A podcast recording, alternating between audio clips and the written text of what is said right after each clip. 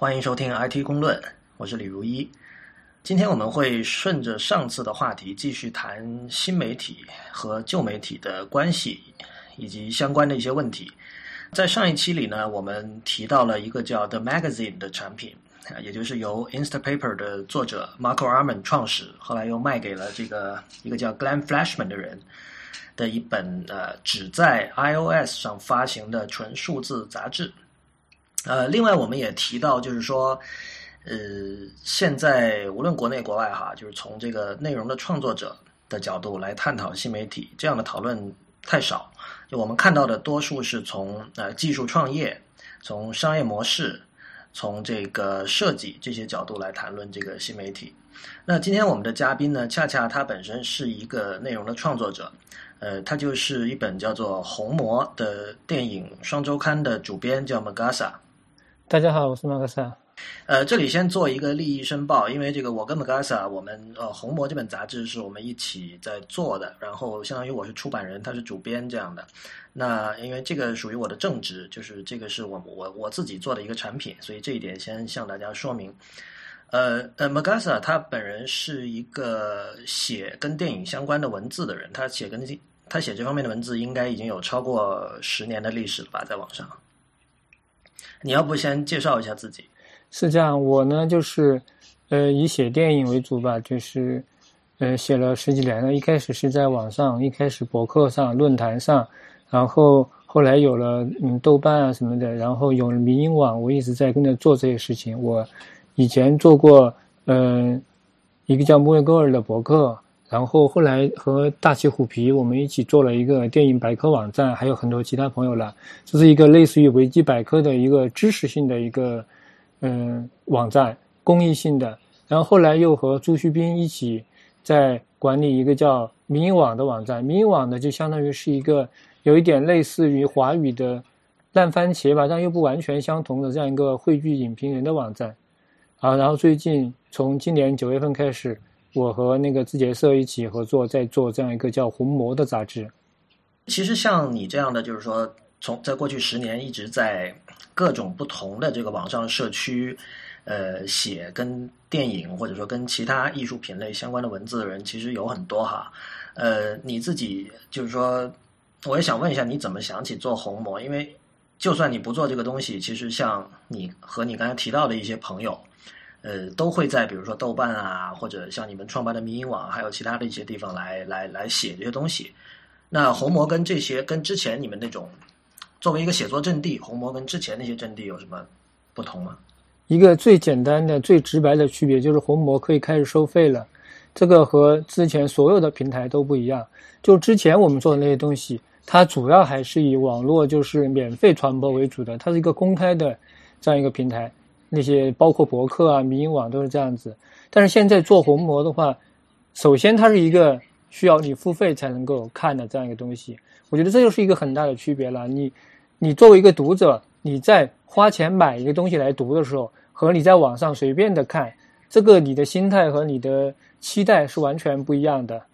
我我我们其实到做到目前为止还没有听到谁说我们是在这个山寨的 magazine，但是我们一开始的这种启发确实从那边来的，因为那个我觉得 the magazine 它做对了的一点是，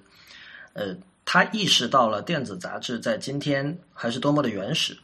这个原始包括这个人们的认知上的，也包括这个技术上的。就比如说那个像像 Wired，像纽约客，像一些呃比较精致、有很多复杂的图文版式的这种时尚类的杂志，呃，你要把它在 iOS，就 iOS 已经是这个数字平台里相当高级的一种了。但是那种杂志，你哪怕要在 iOS 平台上把它重现，呃，这个成本是很高的，就是这个成本在目前不足以让这个出版人出版人把这个成本给赚回来。但是呢，像做 The Magazine 的那两个人，他们就认清了这一点。所以 The Magazine 出来之后，有一个叫 Craig Ma 的人，他写了篇文章叫 Subcompact Publishing，就是超小型出版。就是它其实是根据现有的技术限制，以及呃人们对于在手机上阅读这件事情的认知上的一种限制。比如说，一般人会觉得我我不想读太重的东西，是吧？我可能你如果是每期是跟一本。二十块钱的时尚杂志那么多的内容的话，你放到手机上读，他可能会觉得太重太多，他没有这样耐心把它读完。把所有这些东西考虑了之后，然后做一本呃可以说是数字杂志的原点的这样一本杂志。所以，所以它这个杂志名字叫 The Magazine，你可以说它很狂妄，你也可以说它野心很大哈。就是这个等于是杂志再出发这样的意思。呃，但是其实当时在我看来，就是这个东西你可以把它理解成，我们知道以前很多人写博客用那个 WordPress，或者更早用 Movable Type，就是你你你用这两个平台，其实你每个人写的博客内容上可以是完全不一样的。我们倾向于把呃 The Magazine 这样的一种呃出版的模式，这样的一种这个杂志引擎视为像 WordPress 那样的工具，但是之后在这个工具上你放什么样的内容，其实是看最终做内容的人，就像像 Magasa 像你这样的人。对，就我可以用它来做一个电影的，也可以用它做一个没有任何主题的，或者是某一个其他主题的，这都可以的。就是这个电子杂志这个东西，其实也不是这这一两年才出现的了。你再往回推五六年，呃，网上也有电子杂志这种说法，但是我们那时候看到的，它主要是在一种就是 PC 上面的一种，说不清楚是一个什么东西。反正我那个时候基本上从来不会去看任何一个所谓的电子杂志，我觉得那个感觉非常的非常的差，就是不要说和就是拿一本。传统的杂志捧在手里看那种感觉了，就是和和阅读一个网页相比，它的它的那种体验也是非常糟糕的。所以说那个杂志它完全就是一个没有任何没有任何前途的东西。我也在那个时候，我也没有从来没有想过自己要做一个电子杂志。直到这一两年，好像有了一些新的变化，就是我们可以做出跟以前那种那种东西不一样的所谓的一种新的杂志来，我才觉得自己有必要来做这样一个东西。呃，你刚才说那个我很有同感啊，就是因为你也是，我们都是上网比较早的人，可能九十年代末开始上网。对对。那个时候，其实我觉得二十一世纪初就应该有你说那种东西，就是它一个杂志可能是一个 exe 文件，对吧？对对对，它就是一个做成一个程序，或者是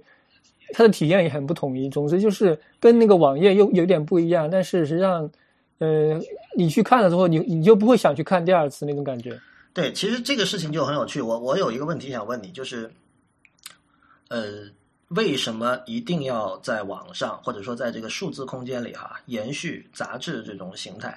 比如说那个，我大概十年前就看一个澳大利亚的一个电影的网站叫 Senses of Cinema，你应该也知道。对对，这个网站是非常好的一个网站，它它的它的那种想法，就是做内容的想法，是我非常欣赏的。对我我就是觉得像那样的网站哈，就是。它肯定，你你不会称之为一个杂志，它肯定不是电子杂志这样的形。它好像自己也把自己称之为一个杂志，只不过和我们一般理解的杂志不太一样。它后来也叫自己杂志，对，只不过它呈现的那种形态是不一样。对它形态上，你完全可以说跟所有的门户网站是一样的，只不过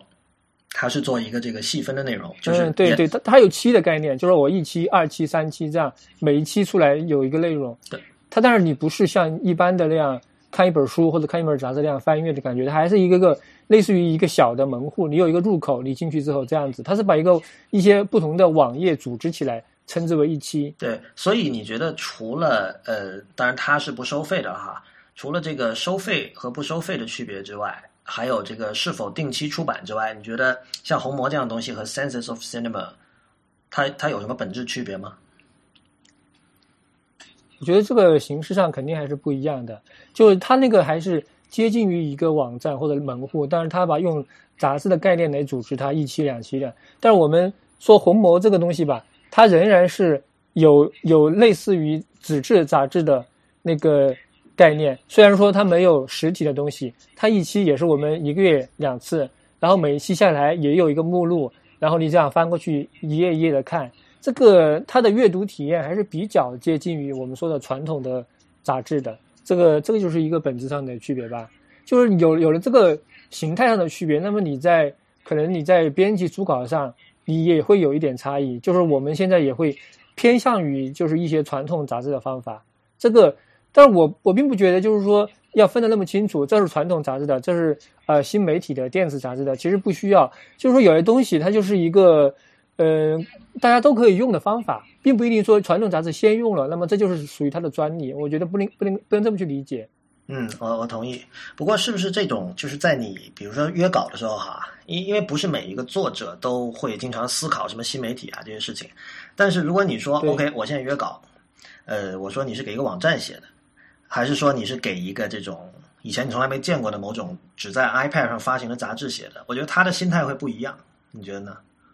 对，我觉得是你说的是是这样子的，我有这个感受，就是因为我们我自己也会以前给网上写东西，就是某个网站，比如门户网站，他跟你约稿，或者某一个杂志跟你约稿，你的你你的心态上会有一点微妙的差别，就是你会设想，虽然都我都是我自己来写我自己写的东西，但是你你设想你的读者是一个在网页上这样这样翻动就浏览这样滚动着看的，或者是捧一本书一本杂志这样看的，你你在你在读者的想象当中。你对读者有不同的想象，那么你在写作的时候，可能这种微妙的心态会反映到你的那个内容的创作上去。但具体到底有什么区别，其实很难讲清楚。但是这种感觉，我是觉得能够体会到的。嗯，呃，现在关于这个在移动设备上阅读，有一个嗯比较大的问题，就是因为这个移动设备是一个非常多功能的一个东西，因为因为我们知道移动设备其实就是电脑嘛。那电脑是从来就是 multi-purpose 的。那 multi-purpose 它本身是一种是一种很强大的东西，但它同时也是一个非常好的分散你注意力的东西。所以那就涉及说，因为你你你所构建的这种呃沿袭自传统杂志形态的这样的一种阅读模式哈，它是要求一种进入式的阅读的，要求专心的阅读的。但是其实就是说，你你在移动设备上总是有很多东西会。吸引你会分散你的注意力，像各种 notification、各种短信、email 乱七八糟的。然后，对对对，我看到你，而且这个在手机上看东西，你的场景会经常不一样的。你会很多人告诉我，他是在地铁上、公交上、上班的时候、下班的时候看这个场景，它就是一个很容易被打断的。我到站了，我下车了，一下就你你必须停止下来，这个中断是很明显的。所以说，你和在家里捧一本杂志，这个好像确实不太一样。对，呃，我想说的是，我看到你最近开了那个微信账号嘛，红魔的微信账号，然后你当时是说这个微信账号里的内容会跟主刊不一样。对，这这当然，它它肯定不应该是重复的了。呃，微信我相当于还是希望它作为一个更加就是非常轻量化的东西，就是它每天可以不一定每天或者每两三天发一条，然后。呃，微信的功能它可以让你一条里面包含三四篇文章，这也是可以的。那么我可以，呃，在里面包含一些我过去，嗯，之前过刊的一些内容，我不会把全部放上去，放一放放几段啊，或者是未来的我们正在编辑的，呃，某一某一期里面的内容，或者是一些其他的跟杂志不相关的更加嗯轻松的东西。我觉得这这是一种很好的交流吧，因为微信这是，嗯，读者看了之后，他可以马上可以在上面。嗯，评论留言，这是一种比较及时的反馈。我觉得这种这种互动关系是跟杂志又又有一点不一样的。我觉得，所以说这两个平台，它是它相当于是一个补充嘛，对对杂志的一个补充，让它更加立体了。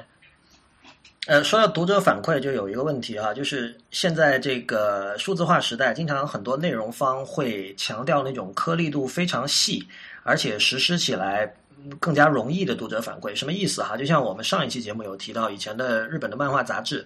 它会收收集读者来信嘛？那么它会根据读者的投票以及读者来信来确定来决定哪个漫画要停止，就不让它继续连载了，然后哪个漫画要继续连载。但是这件事情其实对于读者来说成本还是比较高的，因为他得写信，他得寄出去嘛。但是现在读者的反馈往往是以点一个赞。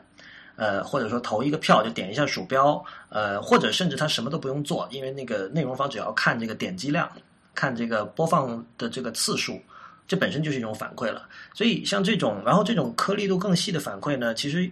至少从媒体上我们得到的情报是说，呃，多多少少有在影响某一些内容的创作。比如说最有名的例子就是那个 Netflix 拍的那个 House of Cards 纸牌屋。对对对。我我们其实不知道，就是说。Netflix 收集的那些用户观看其他电影的那些数据，究竟在多大程度上影响了这个《House of Cards》的编剧哈？但至少也可能只是一种炒作。对它可能只是我们都不知道了，只只可能只是 marketing。但是比如说从你的角度来说，呃，像你现在为止在目呃微信上收到的反馈，你会怎么去用它？还是说就是对你你会怎么去看待这些反馈？呃，这个很有意思啊，就是我觉得就是读者或者说用户对于你这个产品或者杂志的看法到底。对你这个主创人有多大的影响？我就这个我就让我想到，就是电影界很很通行的一种做法，就是特别是在好莱坞非常常见了，就是他会在一个电影拍完之后，先做一场秘密的试映，找一些就普通的观众，完全是随机挑选的或者什么人来观看这个片子，然后看完之后给大家发反馈表，然后你对结尾有什么意见？你对什么什么地方有什么意见？然后他根据这个反馈表，然后再做一次最后的修改，然后这才是。最后的嗯定稿，有可能这会挽救一部。呃，就是一部很本来会失败的电影，然后你经过呃初映试映的一个反馈，你把它修改到一个大家能够接受的程度，这是会发生的。但是更加让我觉得很有意思的就是，这个反馈往往我们我们可以我们这是事后之见了，就是根据历史的考察，这个这这种过程它往往会也可能会毁掉一部杰作，这个是发生过的。比如说有的电影它本来是一个很前卫很先锋，就是大家都看不懂的东西，然后适应的观众说这个不好。然后老板片场老板一看，哦，观众说不好，我就把它改吧。然后一改就毁掉了一部杰作，这种例子也非常之多啊。所以我就想，其实我们作为一个呃主编也好，或者是一个做一个产品，一个出品方也好，你在对待用户和读者的反馈的时候，到底来怎么看？这个真的是一个呃很很难得去把很难去把握这个分寸的事情。你肯定还是要关注一下读者对你的反馈，但是你又不可能。就是完全的去，呃，照着他说的每一件事，嗯，这样去做，这样肯定也是不行的。我觉得很很可能就是，呃，他讲的有有东西，你会觉得他是他可能是不对的呀。就说不一定读者就永远是正确的，我是这么觉得的。对，我是这么觉，我我觉得，嗯，比如像刚才我们提到那个《Senses of Cinema》，我很难想象，如果说，呃。访问量 page view 是它唯一的标准的话，这个网站还能存活到今天。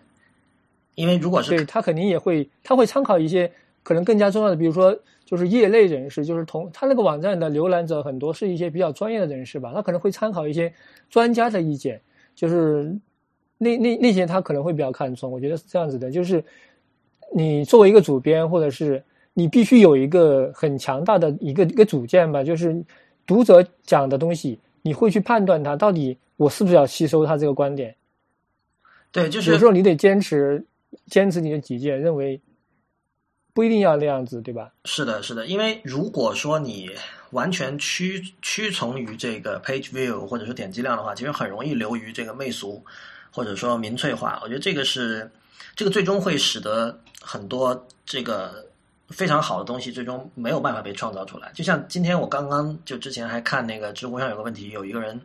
讲了那个 Seinfeld 的历史嘛，那个美剧是九十年代的美剧《宋飞正传》的历史。他就说一开始，汽车大师，我看到一篇帖子，对，就是我们都其实这个这个就是如果熟的人都很很熟的一段历史，就是这个剧一开始是收视率是不好的，但是到了第三、第四季之后才慢慢的转好。所以你想，他他也熬了有两三季哈，如果那个时候有。现在这种呃，用在颗粒度非常细的规模上去看用户反馈的这样的一种方式的话，很可能那个剧就没有办法存活。对，它会被砍掉，可能。我想问一下，你作为这个内容方，对于微信作为一个内容平台的潜力是怎么看的？因为我们看到今年，可能从去年年底就开始了吧，就有很多国内的媒体都开始非常重视这个微信公众账号，然后他们其实。对他们有点像现在红魔做的事情，但是有的人就是他们会觉得以后微信会变得无所不能，那作为一个内容平台会变得无所不能。你你你这方面看好吗？你看好它吗？嗯，就恰巧就就是最近这一两个月吧，我就接连遇到两三家媒体，就是来约稿吧，就是他说，哎，我们在微信上开了一个东西，就是来请你写东西，但我们就这个这个你这个文章就只发在微信上，就是我们报纸上是不会发的。然后呢？稿费跟报纸上标准是一样的，甚至于还会高一点。那我就想了，就是你你刚刚开始做微信，你肯定你的那个用户量、你的听众数，它不会很高了。它它完全是作为媒体，它可能也是起着一种圈地的心态吧。我先把这个做起来，然后做至于至于是否成功，这个平台将来会怎么样，我我不管。但我觉得这个东西好像大家都在做，我那么我就要做。微信这个在微信上看东西，我至少我一个我个人现在的感受，我觉得它可能还。还跟跟你去上，呃，又下载一个 app，然后里面呃一个媒体的 app 这样看东西，感觉还还是不太一样的。就是它呈现的一种还是非常的怎么讲，比较比较单一的一种阅读体验。就是要么就是一段文字，或者它可以配成文章那种，但是也是非常简单的了。我觉得它至少目前还达不到一个你你你想创造一个比较完整的一个杂志的这样一个呃那种功能的需求。所以说，它现在一个是一个非常原始的模式，我我就这个就很你很难来嗯判断它将来会走到什么样子，可能还需要它进一步的发展一下。就其实这个就是有意思的地方，就是微信里面，比如它一篇文章哈，其实就是一个网页。从技术角度说，它就是一个网页。那么我们还是回到比如 Senses of Cinema 或者同类的网站，其实 Senses of Cinema 它它的每一篇文章也就是一个网页。那样的一套技术其实就是 HTML 技术，那样的一套技术你把它放到微信里是完全可以的。就比如说，如果 Senses of Cinema 现在要开一个微信账号，它所有的内容都是可以搬上来的。当然，你可能会觉得哦，他的文章太长，是不是？对于一般对微信用户的这种注意力的集中时间来说，可能太长。但那是另外一个问题。但从技术角度说，微信使用的就是 HTML 的技术，就是网页的技术。这种技术你可以说它是原始的，但是呢，我不知道就是是不是对于很多或者说对于今天绝大多数的消费内容的人来说，它也是一个 good enough 的一个选择。这是第一。第二就是说，嗯，从产品角度说哈。嗯，红魔现在同时是在 App Store 和微信这两个平台，呃，都有这个大家都看得到嘛。虽然它内容是不一样，但是很多人抱怨说 App Store 的审核规则很麻烦，然后它有诸多限制，然后经常拒收，而且最近最近也有很多人对于 Newsstand 呃表示不满，就是说它本来以前有一些好处，现在到了 iOS 七的时代，这些好处很多时候变得渐渐不那么重要了哈。但固然如此，我觉得从内容方的角度说。呃，微信如果说跟 App Store 来比，其实微信的限制会更大，因为我们知道微信那个就这几个月还是这几个星期吧，开始禁止往这个外部跳转了嘛，所以我们看到那个虾米啊，虾米现在已经取消了这个分享到微信的功能，然后有很多 App 也是，就是你比如给你给一个链接，这个链接你没有办法跳到微信的外面，比如说用 Safari 打开，或者说。或者比如说，本来我们是可以做微信里的一个链接，点了之后直接打开红魔的那个 app。现在现在是做不到这样，现在你必须说，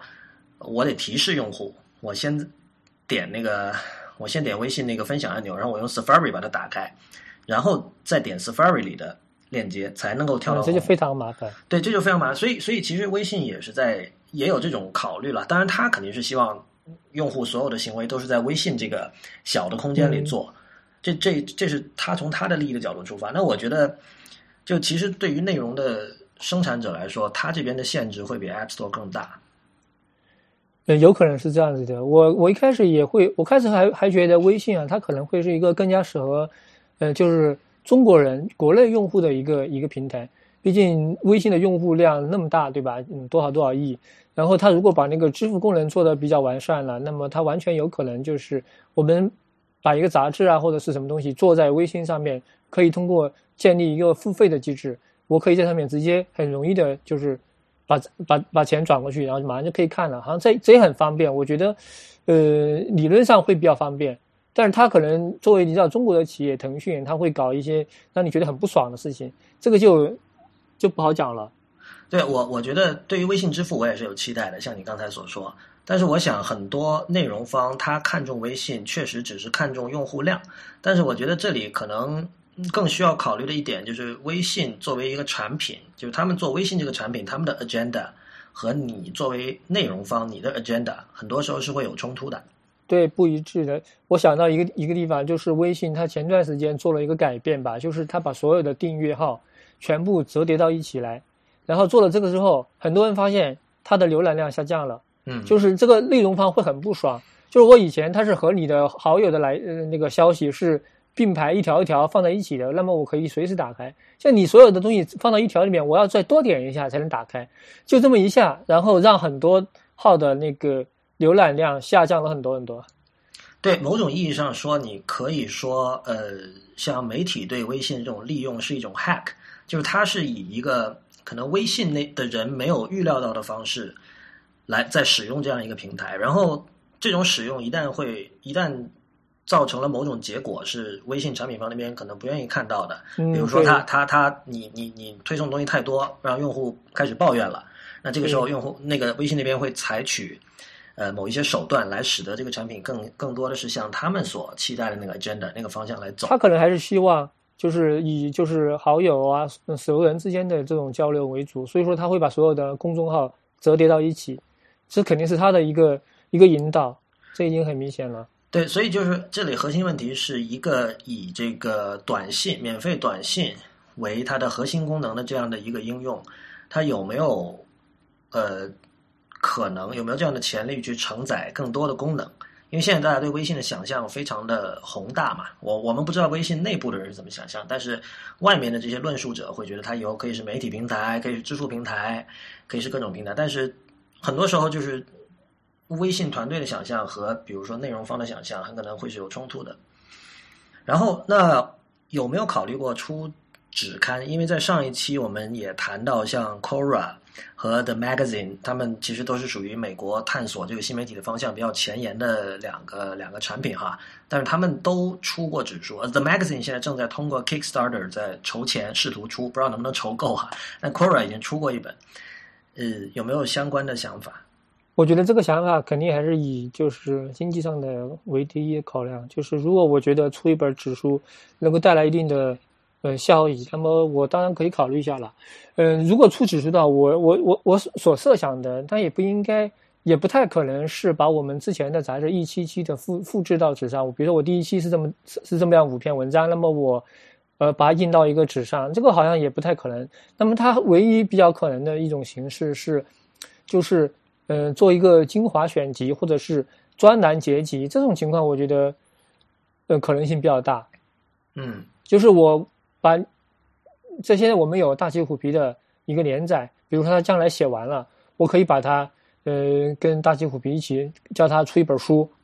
这个这个是完全可以的，或者是不不是出书，或者是我可以嗯把之前的文章出一个选集，嗯怎么样把它发表一下，这也是可以的。就是理论上这东西如果它不冲击，就是不改变我的在电子平台上本身的这样一个运转的话，那么它会让我做一些额外的开拓。我至少我觉得没有必要去排除它吧，因为指数这个东西，它本身也是一个很好的，它短期内不会消失的一个东西。嗯，在红魔之前，你在这个移动设备上，包括包括电脑上啊，就是网页什么也好，你你最你觉得最好最赞的这个媒体是哪些？不一定是电影。媒你说媒媒体吗？就就是你平时看什么东西？你在你你最多的这个。屏幕阅读时间是花在哪些地方呢？呃，之前的话，我觉得就是网，还是就是网。嗯，之前是 Google Reader，就是那个加上一些收集的、收藏的网站。嗯，然后后来，也就是一，其实也没有很久，就是一年多吧。我开始在 iPad 上面看一些类似于，嗯，就是 Zite 或者是 Flipboard 那种，呃，新闻集成的一些，它会。收集的那种、那种、那种东西，我觉得它会带给我一些我之前不知道的一些呃网址，这样子。哦，真的吗？Flipboard 为什么能给你带来你不知道？是是那些 curator 推荐的还是什么？嗯，这个我主要是指 Zite 会带来一些不知道的东西，因为它它是按照主题来订阅的。它这个功能我觉得挺有意思，就是说我订阅一个一个什么主题，然后我打开它，我就会发现它经常会带来一些嗯不知道什么地方一些稀奇古怪的网站上。嗯，的发表的一些还不错的文章。那么，如果如果不是他推推送过来的话，那么我可能平时是不会发现的。啊，这个他可能有他的机制了，就是推荐的人多了什么。那但是如果我不去看他这个的话，我自己可能以前是不知道这个这个文章这个网站的，那么我就看不到了。然后 Flipboard 它主要是好像是按照媒体的那个，我现在看的少了，它是按照媒体的那个品牌来来组织这个内容的，好像也有主题吧。这个很有趣，因为你刚才描述的现象跟我平时呃一贯以来的认知是相反的哈。呃，可能有的听众不了解这个这个呃 Flipboard，可能大家比较熟悉。Zite 是一个类似 Flipboard 的东西，但是它们的区别在于，呃，Zite 会更加强调这个算法的推荐。就是你第一次用 Zite 的时候，它会让你选几个你感兴趣的领域，比如说你可以选建筑啊、电影啊、音乐啊什么的。对对。然后呢，他们会根据。呃，你的这个领域给你推送文章，然后平时你看到文章，你也可以去顶它或者是踩它，然后至少按照他们的说法哈，你你顶了一个文章以后，他们会给你尽量推荐类似的文章。但是包括上一期我也提到了这个 filter bubble 这个概念，我在包括在知乎以前答题也经常说哈，就是推荐算法在某种程度上说它是邪恶的，因为就是它根据你的口味推送同类的东西给你，最终会让你只看到那些。你已经知道自己会喜欢的东西，这样会使你的眼界缩小。但是你使用 Zite，其实你刚才描述的是，反而让你看到了一些你可能平时不知道的东西。我觉得你说的这个东西完全也是可以成立的，它是一个呃双向的东西，就是你如果完全只依赖于那个东西，你天天就只看那个东西，你不看别的东西，那么你当然会被它所限制。但是你如果你你也看其他的东西，你就把它作为一个补充的话，它还是会给你带来一些你以前不知道的呀。这个这个应该也不矛盾吧？就是看你怎么定位它。嗯，就不要依赖一个东西，反正总之。的确，我听过很多人跟我讲说，这个 Zeit 的推荐算法不错。然后你今天你也这么说，所以我我真的要多花点时间在它上面了。看来，但是你说的那个东西，我刚才想了一下，它有一点是对的，就是说你用的久了，比如同一个话题下用的久了，你会发现啊，它的来源也会倾向于比较固定。那么这就像你说的，它可能是一种，就是你你的你的视野会被它限制在这里面，就是你要所以说你要必须。不停的换你的你的领域和主题，这样能够带来一些更多的东西。这个，但网上好的东西其实总共就那么一些，你你不可能就是让你好像他给你打打开一个无无穷无尽的一个未知的世界，好像那也很困难。对我我我觉得你刚刚那句话很关键，就是说好的东西只有那一些。我觉得这个可能是内容方和这个技术创业者的一个一个分歧。我个人感觉哈，就是呃。技术创业者他往往有一个假设，就是说好的东西是无限的，好的东西非常非常多，而且有很多是大家没有发现的。但是其实，在至少在我个人看来，好的任何领域里好的东西都是非常非常少的。对对对，然后我完全同意。对，然后然后其实刚才说的问题是从两个层面讲，一个是让好的内容怎么样能够被更多的创造出来，怎么样避免我们之前说过的这种趋于民粹化和。呃，这个媚俗化这样的一种这种这种这种倾向吧。呃，还有一种就是说，我们现在有了一个池子，这个池子里有这么多内容，然后像 Zeit 或者 Flipboard 或者呃各种这种呃主张推荐算法这些产品，怎么样从中挑选出好的东西？我觉得从这两个层面上说，都需要在这个听取用户的反馈和这个推荐用户。暂时还不知道自己会感兴趣的东西，这两点之间取得一个平衡，我觉得这可能是最大的挑战。对，就是算法，所以它的，我觉得它的算法，呃，应该也是现在还不完美的。对。OK，那我们今天的这期 IT 公论到这里就结束了。这里提醒一下大家，Magasa 主编的电影双周刊《红魔》可以在 iOS 上在 App Store 里订阅，你只要搜索“红魔”两个字，红是彩虹的红，魔是薄膜的膜，红魔。就可以搜到，然后我们的价格是十二块钱一个月，每个月有两期，每月的五号和二十号上线。如果您使用的是 Android 设备呢，你可以先下载字节社这个 Android 客户端，然后在里面可以购买红魔的单行本，我们会把每期的红魔做成一本电子书，呃，以六块钱发售。那么也欢迎大家。在社交网站上关注 IT 公论，我们在新浪微博叫 IT 公论，公司的公，论点的论，在微信和 Twitter 都是叫 IT 公论的全拼。呃，那么谢谢大家，也谢谢 Magasa 今天来参加我们的节目。呃，我们下期见。